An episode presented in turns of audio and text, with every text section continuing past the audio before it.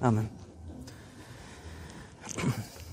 Entonces, acudamos nuevamente al Señor en oración antes de ir a nuestro, nuestro texto. Pudieran buscarlo ya también, si les parece, de Génesis capítulo 34.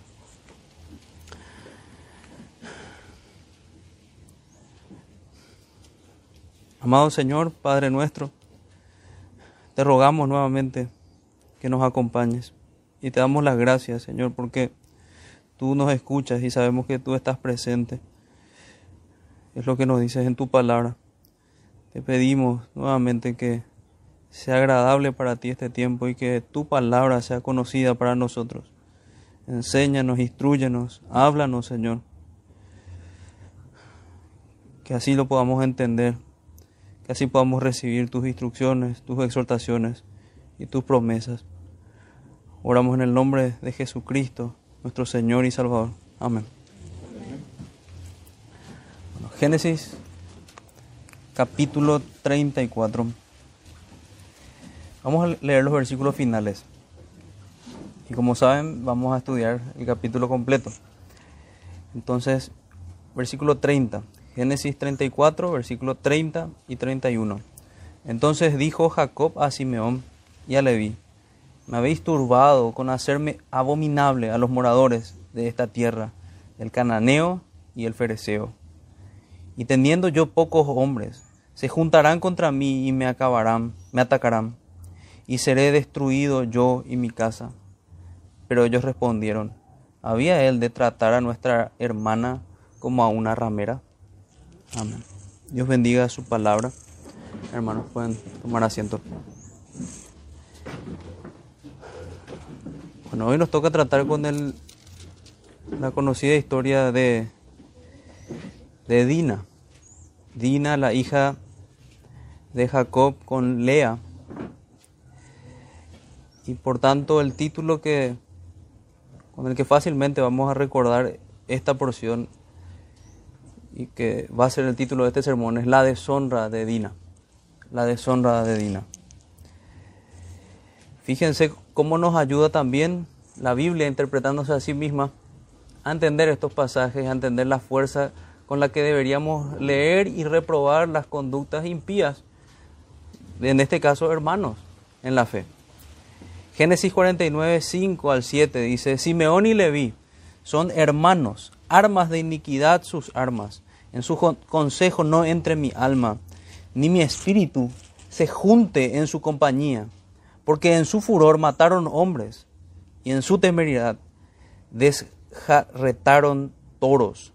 Maldito su furor, que fue fiero, y su ira, que fue dura. Yo los apartaré en Jacob y los esparciré en Israel. Estas fueron las palabras que pronunció Jacob antes de morir profecía de parte de Dios con referencia a sus hijos Simeón y Leví. Y para quienes no están aún familiarizados con la historia, como si lo vamos a estar al ir leyendo, Simeón y Leví fueron los que propiciaron una gran matanza. Y lo que nosotros deberíamos aprender, y por esa razón me, me enfoco en la interpretación que nos da este versículo, es a tener este mismo espíritu que tenía Jacob por la operación del Espíritu Santo en su corazón. Cuando dice, mi alma no se junte en su compañía. Que nosotros aprendamos en esta tarde, en particular, a ver los, los pecados que, que nos muestra esta historia, ver la profundidad de esos pecados, para así aborrecerlos con más fuerza. Es mi deseo que también esto sirva como forma de mortificación de estos pecados. Porque al analizar vamos a ver que son pecados terribles y tal vez a, los extremos que llegaron estos hombres, tal vez no llegamos nosotros, pero en el corazón el mismo potencial de maldad vamos a poder encontrar. Entonces que podamos decir, mi alma no se junte en su compañía. Eso fue palabra de Dios. Este debe ser nuestro corazón, el mismo que el Espíritu de Dios infundió en Jacob el mismo que el Espíritu de Dios infundió en Jacob. Nos sirva este instructivo pasaje para huir con celo santo de las pasiones juveniles que atentan contra nosotros. porque ahí nos vamos, nos vamos a ir dando cuenta de lo que, lo que nos muestra el Señor en el, en el pasaje, en nuestro pasaje de estudio. Leamos los primeros versículos antes de, de nuestra presentación de los temas. Salió Dina, la hija de Lea, la cual está, eh, la cual ésta había dado a luz a Jacob, a ver a las hijas del país. Ahí fin del, del, de un párrafo. Y la vio Siquem, hijo de Amor Ebeo, príncipe de aquella tierra, y la tomó y se acostó con ella y la deshonró. Pero su alma se apegó a Adina, la hija de Lea, y se enamoró de la joven y habló al corazón de ella. Y habló Siquén a Amor su padre, diciendo, tómame por mujer a esta joven. Pero yo Jacob que Siquem había amancillado a Dina su hija, y estando sus hijos con su ganado y en el campo, cayó Jacob, cayó de, de quedar callado hasta que ellos viniesen. Y se dirigió Amor, padre de Siquem, a Jacob para hablar con él. Y los hijos de Jacob vinieron del campo cuando lo supieron. Y se entristecieron los varones y se enojaron mucho por lo que hizo porque hizo vileza en Israel acostándose con la hija de Jacob, lo que no se debía haber hecho. Y Amor habló con ellos diciendo, el alma de mi hijo Siquem se ha apegado a vuestra hija, os ruego que se la deis por mujer. Emparentad con, con nosotros, dadnos vuestras hijas, y tomad vosotros las nuestras, y habitad con nosotros, porque la tierra estará delante de vosotros morad y negociad en ella y tomad en ella posesión. Fíjense cómo se acerca a interceder el, el padre de Siquem. Aumentad a cargo mío mucha dote y dones, y yo daré cuanto me dijereis, y dadme la joven por mujer. Pero respondieron los hijos de Jacob a Siquem y a Amor su padre con palabras engañosas, por cuanto había amancillado a Dina, su hermana, y le dijeron, no podemos hacer esto, de dar nuestra hermana a hombre incircunciso, porque entre nosotros es abominación. Mas con esta condición os complaceremos, si habéis de ser como nosotros, que se circuncide entre vosotros todo varón. Entonces os daremos nuestras hijas y tomaremos nosotros las vuestras y habitaremos con vosotros y seremos un pueblo. Mas si no nos prestareis oído para circuncidaros, tomaremos nuestra hija y nos iremos. Y parecieron bien sus palabras a Amor y a Siquem, hijo de Amor. Y no tardó el joven en hacer aquello, porque la hija de Jacob le había agradado y él era más distinguido de toda, el más distinguido de toda la casa de su padre. Entonces Amor y Siquem, su hijo, vinieron a la puerta de su ciudad y hablaron a los varones de, su ciudad diciendo, estos varones son pacíficos con nosotros y habitarán en el país y traficarán en él, pues he aquí la tierra es bastante ancha para ellos. Nosotros tomaremos sus hijas por mujeres y les daremos las nuestras. Mas con esta condición consentirán estos hombres en habitar con nosotros, para que seamos un pueblo que se circuncide todo varón entre nosotros así como ellos son circuncidados. Su ganado, sus bienes y todas sus bestias serán nuestros. Solamente convengamos con ellos y habitarán con nosotros. Y obedecieron a Amor y a Siquén, su hijo, todos los que salían por la puerta de la ciudad y circuncidaron a todo varón cuando salían por la puerta de su ciudad. Pero sucedió que al tercer día, cuando sentían ellos el mayor dolor dos de los hijos de Jacob, Simeón y Leví, hermanos de Dina. Cuando hace ese énfasis de hermanos de Dina es porque son hermanos de la misma madre.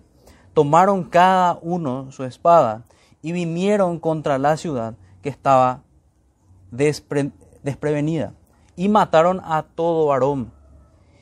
Y a Amor y a Siquén, su hijo, los mataron a filo de espada y tomaron a Dina de casa de Siquem y se fueron. Y los hijos de Jacob vinieron a los muertos y saquearon la ciudad por cuanto habían amancillado a su hermana. Tomaron sus ovejas y vacas y sus asnos, y lo que había en la ciudad y en, y en el campo, y todos sus bienes. Llevaron cautivos todos sus niños, todas sus mujeres y todas y sus mujeres, perdón, y robaron todo lo que había en casa. Entonces dijo Jacob a Simeón, y lo que habíamos leído, y a Leví, me habéis turbado con hacerme abominable a los moradores de esta tierra, al cananeo y al fereceo. Y teniendo yo pocos hombres, se juntarán contra mí y me atacarán, y seré destruido yo y mi casa. Pero ellos respondieron, había él de tratar a nuestra hermana como una ramera. Amén. Bueno, ahí tenemos todo el pasaje, todo el cuadro. En resumidas cuentas, Dina, con una curiosidad que para muchos es incluso cuestionable, hasta allí podríamos defender a, Dina dejándolo en una... Muchos se inclinan que probablemente ella estaba fallando, estaba pecando contra el Señor con este deseo de ir a ver a este país o en sus descuidos. Pero yo quisiera dejarlo simplemente como una, una posibilidad y enfatizando también lo que, lo que sigue en, el siguiente cuadro, que es Siquem viendo a esta joven y violando a esta joven, porque es, eso es lo que describe el texto, cuando dice que fue deshonrada. Y después él tratando de, de cambiar esta, esta situación, de corregir su falta de alguna forma, ofrece matrimonio y demás, allí con una intención engañosa los hijos de Jacob pretenden y hacen una mentira hablando de que ellos podían hacer esa ceremonia si se circuncidaban y así tomando a la ligera el, el mandamiento de Dios y finalmente se comportan como homicidas y como ladrones y lo último que vemos es a Jacob alarmado por esta, por esta situación. Bueno, era conveniente tener ese cuadro en mente para que podamos hablar ya con claridad de todo lo que vamos a ir reflexionando en cuanto a esta historia. Entonces, este debe ser nuestro corazón, decíamos, mi alma no se junte en su compañía. Claro, ahora al, conocer la historia entendemos que había mucha razón en hablar de esa forma. Incluso hablaba, maldita sea la ira de estos que eran sus hijos. Maldita por la forma en la que, en la que se estaban comportando. Ya desconectar un poco aquí. Un momento. Ok.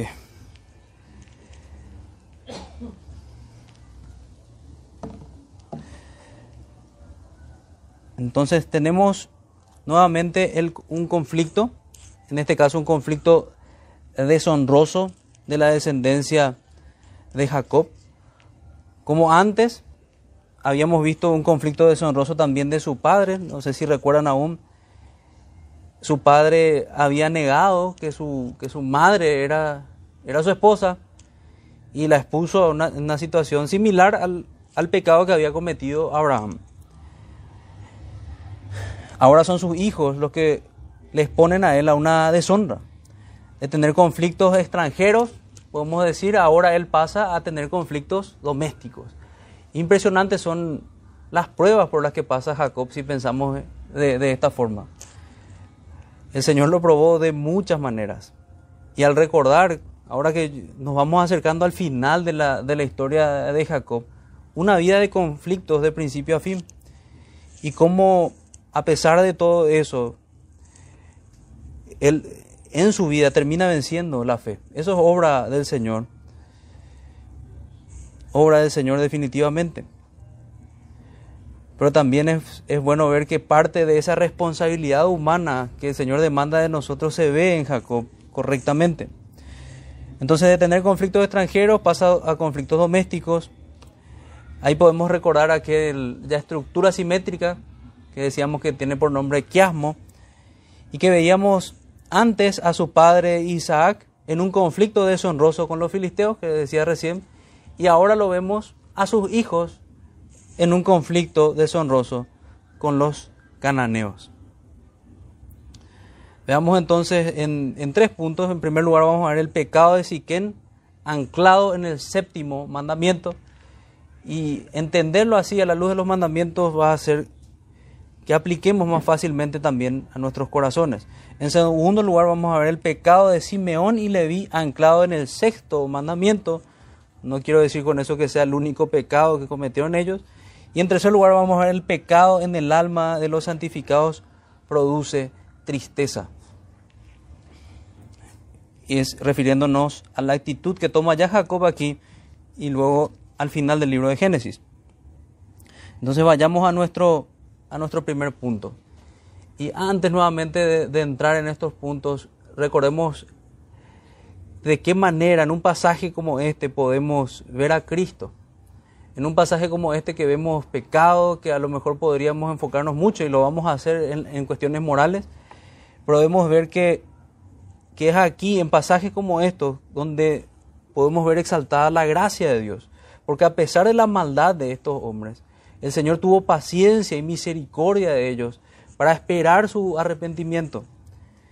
La Biblia nos describe a estos hombres, en particular a los hijos de, Jacob, como creyentes, que tienen promesas. Sí, tienen realmente, tienen una carga, tienen unas consecuencias por sus pecados, pero tienen promesas. Y ahí es que podemos ver la manera en la cual nosotros somos perdonados. No somos perdonados por nuestras obras. Nosotros podemos rastrear nuestras propias vidas y siendo sinceros y no siendo orgullosos ni altivos, vamos a terminar viendo que somos dignos de condenar al igual que, que estos hombres. Y que si no era por la gracia de Jesús, realmente esa debía ser nuestra porción. La misma porción que le termina tocando a Siquem y a todo ese pueblo que aclaro desde ya que en la, si bien lo que hicieron los hijos de Jacob no fue correcto, en la providencia del Señor, así como Asiria fue vara de poder en las manos de Dios, así también en su pecado, estos hombres, Simeón y Leví, terminaron siendo las herramientas del juicio para estos hombres, que también pecaron, no hicieron poca cosa al, al profanar las ordenanzas de Dios. Entonces vayamos a nuestro primer punto, el pecado de Siquem anclado en el séptimo mandamiento. No hay respeto a la intimidad de otra persona, que hablamos aquí graficándolo conceptualmente, Hablamos de pecados sexuales específicamente. Pero antes de ir al pecado de Siquem, tenemos que, no podemos dejar pasar lo que decíamos de el posible pecado en Dina. Un comentarista que de, nombre Bishop Hall dice, la falta de modestia en el comportamiento da paso a la lujuria y da vida a malas esperanzas.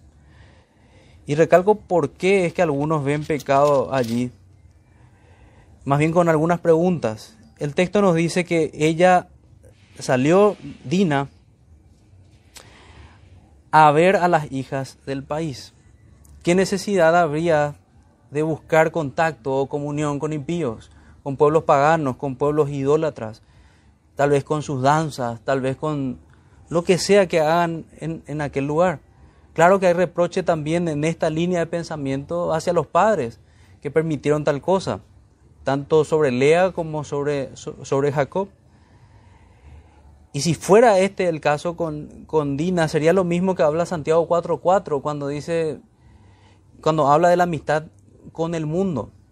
Pero hay un detalle que a veces parece que nos saltamos, que dice el que quiera ser amigo del mundo. No nos dice simplemente el que es amigo del mundo. El que quiere ser amigo del mundo se considera enemigo de Dios. Y pensando incluso en el texto que dice que la necedad está ligada al corazón del muchacho, podríamos pensar que, fue una posibilidad, que es una posibilidad certera de que Dina estuviera fallando de esta forma, exponiéndose. Otro comentarista dice, lo que se llama ver la vida puede resultar en muchos casos solo saborear la muerte. La familiaridad embotada, el sentido de las cosas pecaminosas y aumenta el peligro de la tentación. Vuelvo a leer la, última parte, dice la familiaridad embota, perdón, el sentido de las cosas pecaminosas O sea, no nos damos cuenta, ya son tan familiares, vemos constantemente pecados y aumenta el peligro de la tentación. Hasta ahí esta cita. Y sí tenemos ya consejos del Señor allí. Tenemos que saber cuidarnos. Tenemos que saber y recordar pasajes como el que cita el apóstol Pablo, que las malas conversaciones corrompen las buenas, las buenas costumbres. Otro comentarista señala y hace una comparación física, porque realmente señala un defecto físico que algunos veían con ciertos ojos apagados, que ya lo habíamos visto creo en parte con, con Lea. Y dice esto, como su madre Lea, así ella tiene un defecto en sus ojos, que fue su curiosidad, fue la curiosidad. Necesitará ver y ser vista, y mientras ve en vano, es vista con lujuria. No es suficiente que miremos nuestros propios pensamientos, excepto que nos cuidemos de las provocaciones de los demás si alguna vez nos salimos de las listas que Dios nos ha puesto en nuestros llamados, no hay más que peligro. Sus ojos eran culpables de la tentación. Solo ver es una orden insuficiente para llevarnos a lugares de riesgo espiritual. No sé si se entiende esa parte del comentario. O sea, no puede ser justificativo. Yo quiero ver nomás, hablando en, en nuestra forma común de hablar. No, no es suficiente yo no hice nada malo, yo quería ver nada más de qué se trataba. Y de esa manera muchos terminarían siendo arrastrados. Hay cosas eh, que las cuales deberíamos correr tapándonos los ojos o tapándonos los oídos.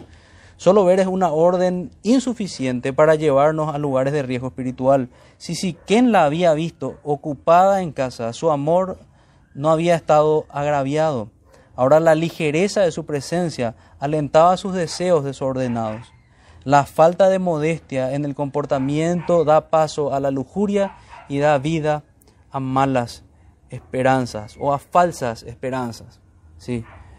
Y eso es algo importante también en, la interacción entre varones y, mujeres. Este tema de, falsas esperanzas. Hay gente a, a quienes le gusta el coqueteo y nosotros debemos saber que eso es pecado. Ese tipo de, comportamiento, ese tipo de relación está también enmarcada para el matrimonio. No, y eso ya sería una forma en el corazón que estamos fallando contra el séptimo mandamiento. Una forma de adulterio o una forma de, de fornicación en el corazón, en el espíritu. Porque es a lo que conduce. Y es eso lo que podemos analizar con el caso de Dina. Y es importante porque aquí estamos tanto varones como, mujeres jóvenes. Y este cuidado debe ser para, para ambos, para todos nosotros. Todos nosotros debemos cuidar cómo nos relacionamos, cuidar hasta qué punto vamos a, ciertas conversaciones, cuidar quiénes son nuestros amigos, examinar nuestro corazón si realmente estamos movidos por el amor del Señor o si estamos diciendo quiero ver la vida mientras que en realidad estamos buscando la muerte, porque es a lo que conducen los pecados. Veamos ahora Siquem, dentro de este punto, el pecado de Siquem, anclado en el séptimo mandamiento. Veamos a Siquem. Que queda algún otro comentarista dice lo siguiente, que queda algún sentimiento de virtud en los adictos a los peores vicios sociales Siquem, se nos dice, amó a la doncella y le habló con bondad. Estaba dispuesto a hacer enemistad, eh, a hacer enmiendas honorables en la medida de lo posible mediante una oferta de matrimonio. En esto fue generoso y noble, dice este comentarista, porque la lujuria comúnmente termina en odio. Amón aborrece a Tamar si recuerdan a la hija de, David. Aborrece a Tamar como antes de amarla. Pero este hombre desea cubrir su falta con el matrimonio y promete amor y fidelidad. Tenía muchos de los vicios de los grandes y poderosos, pero no carecía de algunos restos de virtud. La conducta de este hombre pagano es una reprensión para muchos que habitan en tierras cristianas. Fin de, esta cita. Un comentarista que desconozco el nombre nada más, por eso no, no lo cito. Qué terrible exhortación debería ser para, para muchos esto. Siquén es mucho más honorable que muchos cristianos, es lo que termina diciendo este, este comentarista. Siquén, hay muchos que no, no entienden de esta manera, no entienden esta deshonra, no entienden que la fornicación, dándole nombre a las cosas, es una deshonra. Y, y leía también a otro comentarista que decía, imagínense si es una deshonra que una mujer sea violada, porque es eso lo que describe el texto, no describe precisamente un acto consentido, ¿cuánto más deshonroso debe ser aquel que voluntariamente incurre en esto? Y sabemos que debemos examinar no solamente los hechos, sino que los pensamientos. ¿Cuánto más? Pasemos entonces al siguiente pecado descrito en el pasaje, el pecado de Simeón y Leví anclado en el sexto mandamiento. No hay respeto a la vida de otra persona. Así como no respetaba la intimidad y solamente importaba él en el anterior, aquí vamos a ver que tristemente Simeón y Leví se comportaron engañosamente. Que tristemente Siquem se comportó mejor delante de ellos que los hijos de Jacob. Recordaba al, al, al verlos aquí recordar la exhortación que el Señor les hace a los hermanos Boanerges, que son Juan y, Jacobo, los hermanos, los hijos del trueno. Ellos decían, Señor, ¿querés que pidamos a Dios que caiga fuego del cielo? Y el Señor le dice, ustedes no saben de qué espíritu son. Asimismo, aquí estamos viendo hombres que, si se fijan a lo largo del pasaje que leímos, el justificativo era porque habían deshonrado a Dina, porque habían deshonrado a Dina. Ellos justificaban su mal proceder, justificaban su pecado. Y eso es algo común también que podemos ver hoy día y que tristemente podemos ver también en las iglesias. Cuando se llama al arrepentimiento, hay justificación de pecado. Y podemos recordar que en esa conducta nos estamos pareciendo a Simeón y a Leví, justificando un espíritu cruel algo que dista kilómetros de aquella bienaventuranza que da el Señor, que dice bienaventurados los misericordiosos. Aquí no, no, no fueron misericordiosos, fueron crueles, fueron terribles. No estaba obrando el Espíritu de Dios precisamente en ellos. Otro comentarista dice lo siguiente, fue bárbaro, primero, porque se excusan de haber destruido a todo un pueblo y saqueado su ciudad, a causa del daño hecho por un solo hombre. En segundo lugar, porque responden a su padre tan breve y contumazmente. Hablando ya del último versículo allí. Como ellos le responden, ¿habría él de tratar a nuestra hermana como una ramera? Dicen ellos. Y varios comentaristas coinciden haciéndole una pregunta a estos hombres. Porque ahí termina el pasaje. ¿Y habrían ustedes de convertirse en verdugos de estos hombres? ¿De convertirse en sicarios? ¿En homicidas? Ellos justificaban con el pecado del otro su pecado que vino a ser peor. En segundo lugar, porque, porque responden a su Padre tan breve y contumazmente. En tercer lugar, porque defienden obstinadamente la venganza que habían tomado temerariamente. Además, su insensibilidad era prodigiosa.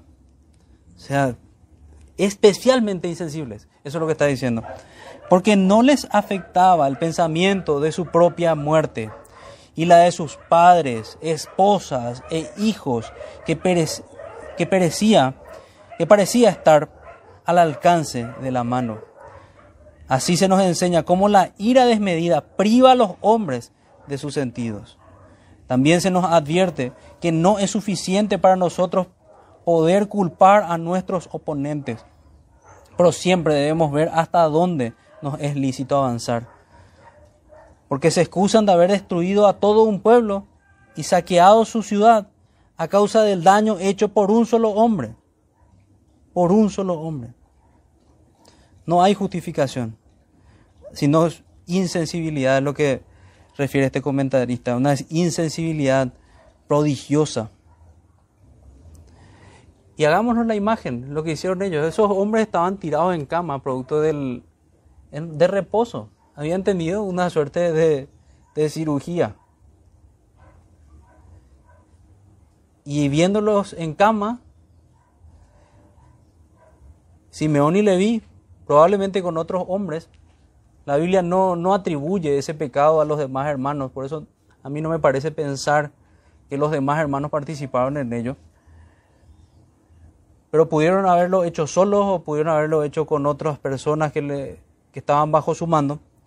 Fueron y agarraron a esos hombres totalmente indefensos y los mataron, dejando familias de huérfanos y viudas.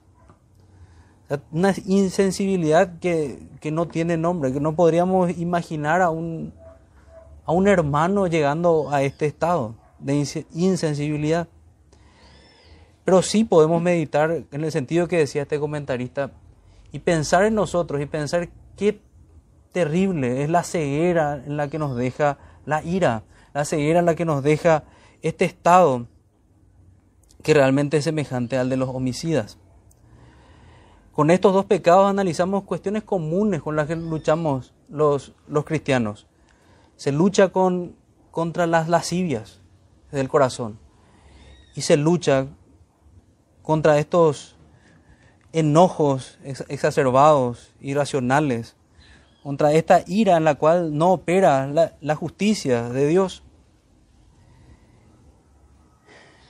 Y, en eso, y por esta razón es que pensaba que qué bueno sería que esto que estamos meditando nos sirva a nosotros para mortificar esos pecados, para ver lo malvados que son o lo malvados que somos nosotros al anidar estos pecados. Y poder realmente reprender a nuestro corazón y mortificar estas maldades.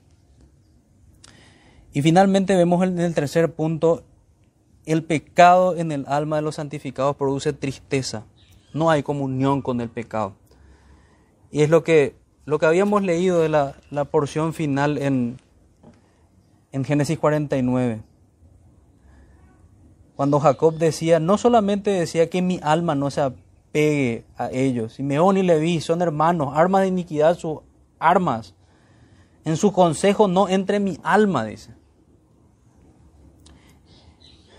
En sus consejos no entre mi alma ni mi espíritu se junte con su compañía. Porque en su furor mataron hombres. Y más abajo dice, maldito su furor, que fue fiero.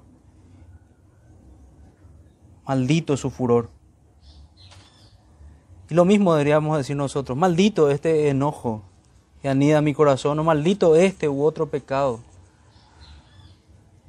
o estas lujurias, o estas lascivias, hablando de los pecados particulares que vemos aquí.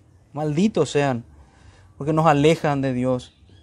Mi alma no se apegue a estas cosas. Es lo que deberíamos decir. Nos debería servir leer estos pasajes para luchar contra estos, estas pasiones desordenadas que se levantan en nuestros corazones. En su consejo no entre mi alma. Y voy a leerles unas aplicaciones adicionales. Le decía al pastor que me veía tentado a leer unas aplicaciones de, un comentario que si mal no recuerdo el nombre es eh, Biblia eh, homilética. Y dice como puntos de aplicación en referencia a lo que ya fuimos viendo, y antes de salir de David y antes de, de entrar a esto, perdón, una de las formas en la que el cristiano manifiesta esa tristeza por el pecado, ese dolor por el pecado, es lo que describe David en los Salmos cuando dice, ríos de lágrimas. En el salmo que habíamos leído en el Salmo 119, corrían de mis ojos porque ellos no guardaban tu ley. Ese es el corazón del cristiano, cuando está realmente escondido en su Señor y aferrado a su palabra. Entonces vayamos a estas aplicaciones. Uno, los hijos de los grandes hombres no suelen ser los mejores, pero vil suelen ser, pero vil y depravado. Así fue Siquem, el hijo de un príncipe. Subrayando la maldad de Siquem en esta porción. Los hijos de los grandes hombres tienden a pensar que pueden pecar por autoridad, no siendo refrenados.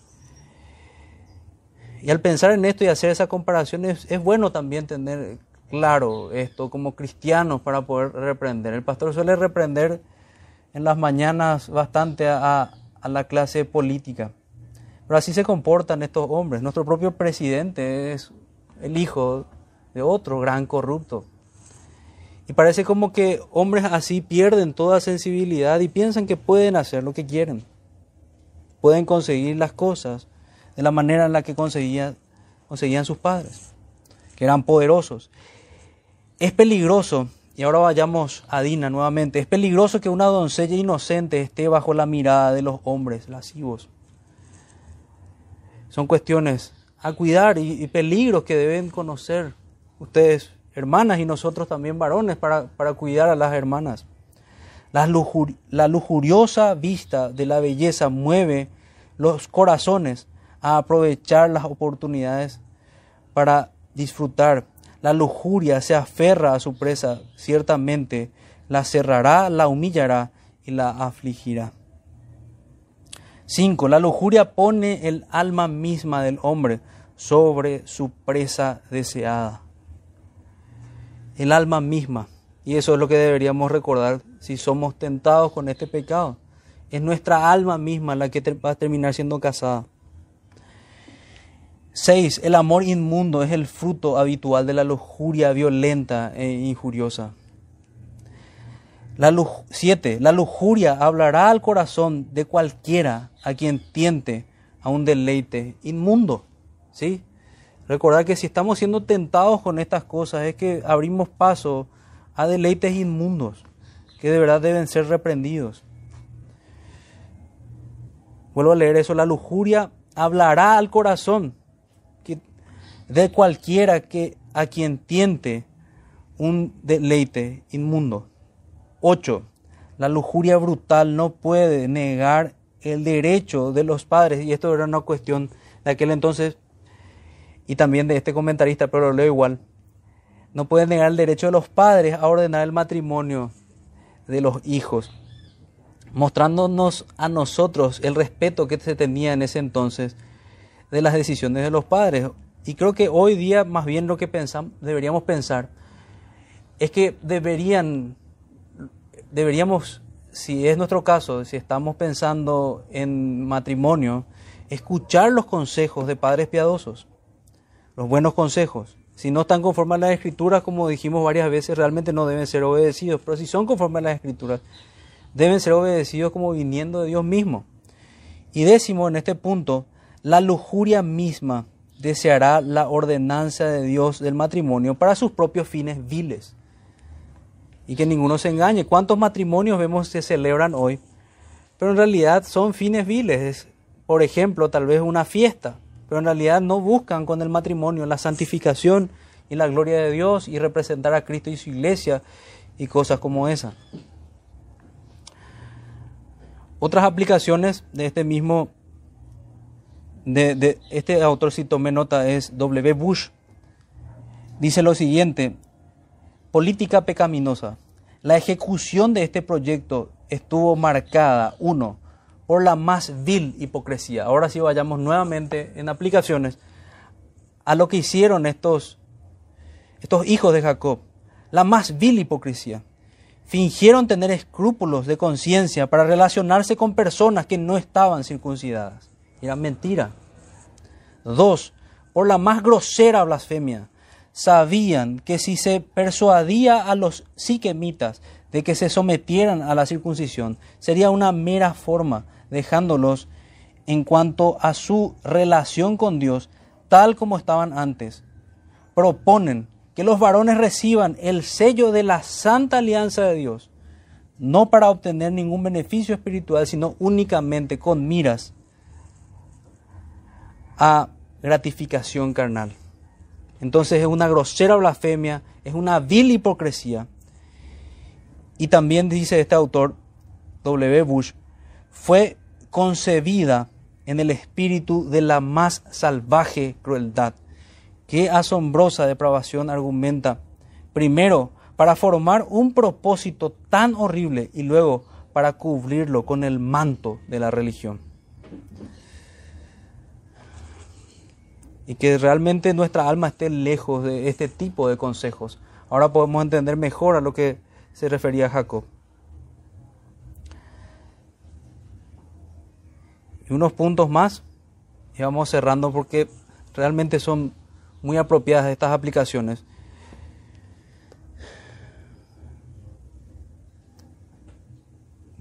Los padres pecaminosos e indulgentes cubren las asquerosas enormidades de los hijos rebeldes con bellas pretensiones, refiriéndonos también a si tenemos tal vez la misma conducta el padre de Siquem, que estaba ayudando, como muchos padres, a cubrir el pecado simplemente, sin exhortarlo.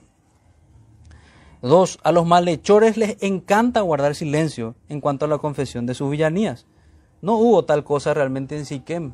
Él simplemente cubrió su pecado, cierto, dijimos que había cierta virtud en lo que había hecho, pero no había sincero arrepentimiento. Tres, el amor lujurioso se da con el alma misma y puede continuar después de la violencia ejercida, permaneciendo. El objeto, dice, o sea, empezó de una manera y luego se obsesiona describiendo nuevamente a Siquem. Cuatro, los hombres injuriosos y violentos pueden suplicar el cumplimiento de los afligidos y oprimidos. Cinco, los adúlteros malvados pueden desear el matrimonio para ocultar su impureza. No sé si se entiende cuántas, son cortas frases, pero que nos recuerdan pecados relacionados, similares a los que, que podemos ver hoy día. Adúlteros malvados pueden desear el matrimonio para ocultar su impureza nada más. Los impíos poderosos pueden hacer proposiciones generales de bondad para sus fines especiales. Siete, el mundo ha deseado afinidad con la iglesia de Dios sobre, sobre el diseño. En realidad buscan áreas de poder. Y así tal vez podemos ver también a estos siquemitas. 8. Los poderosos mundanos pueden cortejar a la iglesia peregrina para que se siente con ellos para su propio beneficio. 9. Los territorios de los príncipes se abren a los hijos de la iglesia para comprometerlos con el mal. Y una pausa para terminar con los últimos puntos. Debemos realmente ser enfáticos y entender la doctrina de la separación del mundo. Nosotros no debemos tener comunión con el mundo. Bajo ningún sentido. Y menos aún con argumentos malvados como lo tuvieron estos, estos hijos de Jacob. Punto número 10. El comercio libre podría ser otra, otra cuestión, dice este autor. Para tener comercio, bueno, vamos a degradar nuestra, nuestra moral. Otro punto, los reinos y todos desearán parte con todo para disfrutar de su placer. Y una comparación que da el comentarista, que aquí doy el nombre, que es G. es que es así como Herodes. Herodes fue un hombre en principio religioso, pero que se estaba metido en estos pecados. Es ilegal que los miembros de la iglesia se mezclen en matrimonio con los enemigos de Dios. Y esa es una aplicación directa nuevamente para nosotros. Es un reproche de la iglesia actuar en contra de las ordenanzas de Dios. Volviendo al tema de la circuncisión, pero nosotros podríamos pensar en la cena del Señor o el bautismo. Bautizar simplemente porque es el hijo de algún amigo o de algún político como vemos hoy. O dejar participar a la cena del Señor a aquellos que por la misma palabra no deberían participar. No se comportan como parte del pueblo de Dios. O sea, similares profanaciones podemos ver hoy día.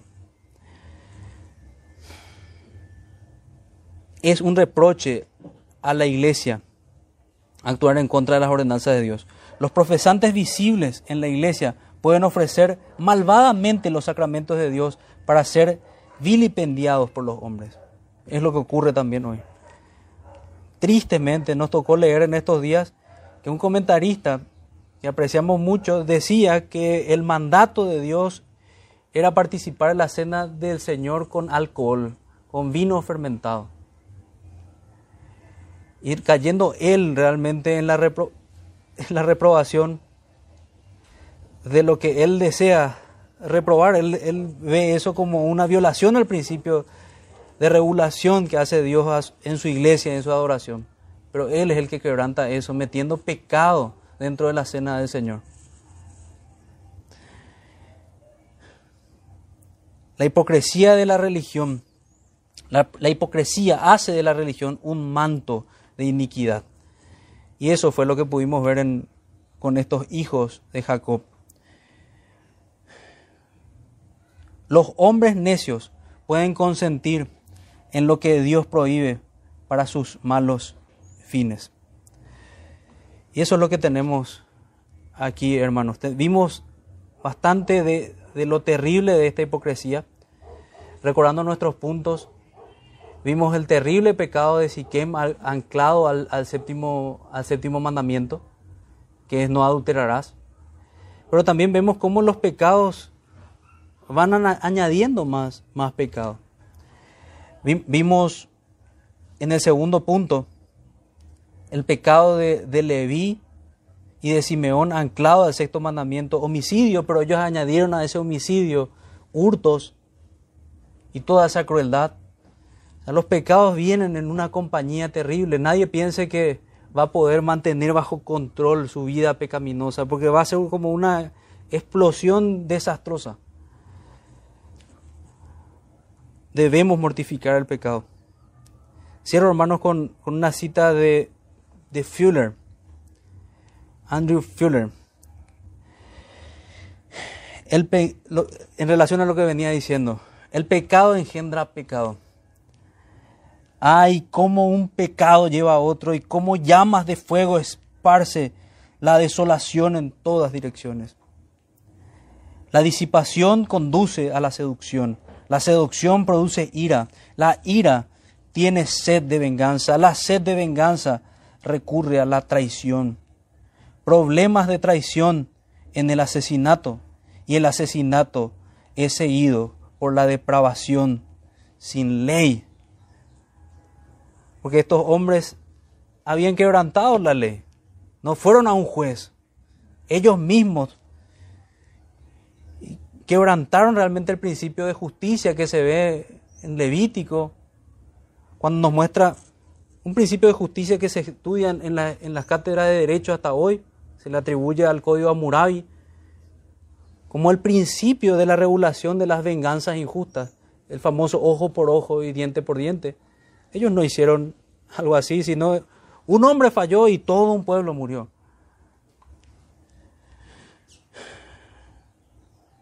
Entonces, la depredación sin ley, la traición en el asesinato y el asesinato es seguido por la depredación sin ley.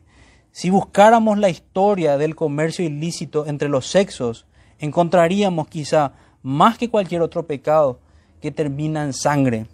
Podemos leer esta verdad, advertencia, no solo en la vida de David y su familia, sino también en lo que ocurre constantemente en nuestros tiempos. El asesinato del hijo inocente por mano de la madre, o de la madre por mano del seductor, o del seductor por mano de un hermano, o de un rival suplantado.